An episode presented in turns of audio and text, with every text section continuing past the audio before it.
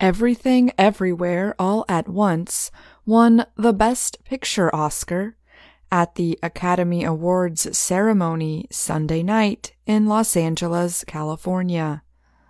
The unusual movie about a Chinese American immigrant family won seven Oscars, including three acting awards for Michelle Yeoh, Ke Huy Quan, and Jamie Lee Curtis. The Malaysian born Yeoh became the first Asian woman to win a Best Actress Oscar. In the film, she plays the laundromat owner with superpowers in a different universe. For all the little boys and girls who look like me watching tonight, this is a beacon of hope and possibilities, the 60 year old actress said.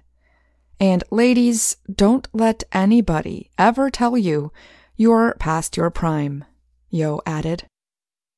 As a boy, Quan starred in the 1984 Indiana Jones movie and The Goonies in 1985. The 51 year old said he quit acting for many years because he saw too few opportunities for Asian actors.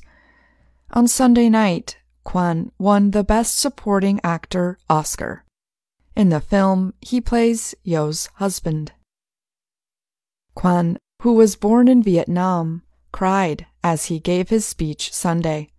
He said, My journey started on a boat. I spent a year in a refugee camp. Somehow I ended up here on Hollywood's biggest stage. They say stories like this only happen in the movies, he added. I cannot believe it's happening to me. This is the American dream. The 64 year old Curtis won Best Supporting Actress for her role as the tax agent in Everything Everywhere All at Once. In her speech, Curtis looked upward and addressed her parents, Academy Award nominees Tony Curtis and Janet Leigh. Both of her parents have passed away. I just won an Oscar, Curtis told them. Daniel Kwan and Daniel Scheinert together won Best Director and Best Original Screenplay. Everything Everywhere All at Once was made with a small $14.3 million budget and has brought in more than $100 million so far. The fourth acting award went to Brendan Fraser, who won Best Actor for his work in The Whale.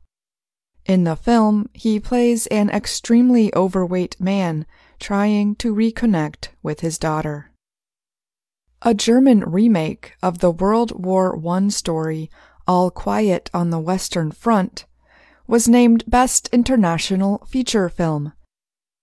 The movie, which streamed on Netflix, shows the horrors of war through the eyes of a young man. The movie also won Oscars for music, production design, and cinematography. Director Edward Berger thanked the film's young star, Felix Kammerer, who joined him on stage. This was your first movie, and you carried us on your shoulders as if it was nothing, Berger said. Navalny won the Oscar for Best Feature Documentary.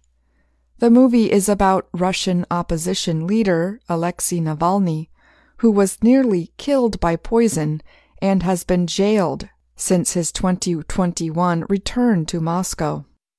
Alexei I am dreaming of the day when you will be free and our country will be free, his wife, Yulia Navalnaya, said at the award presentation.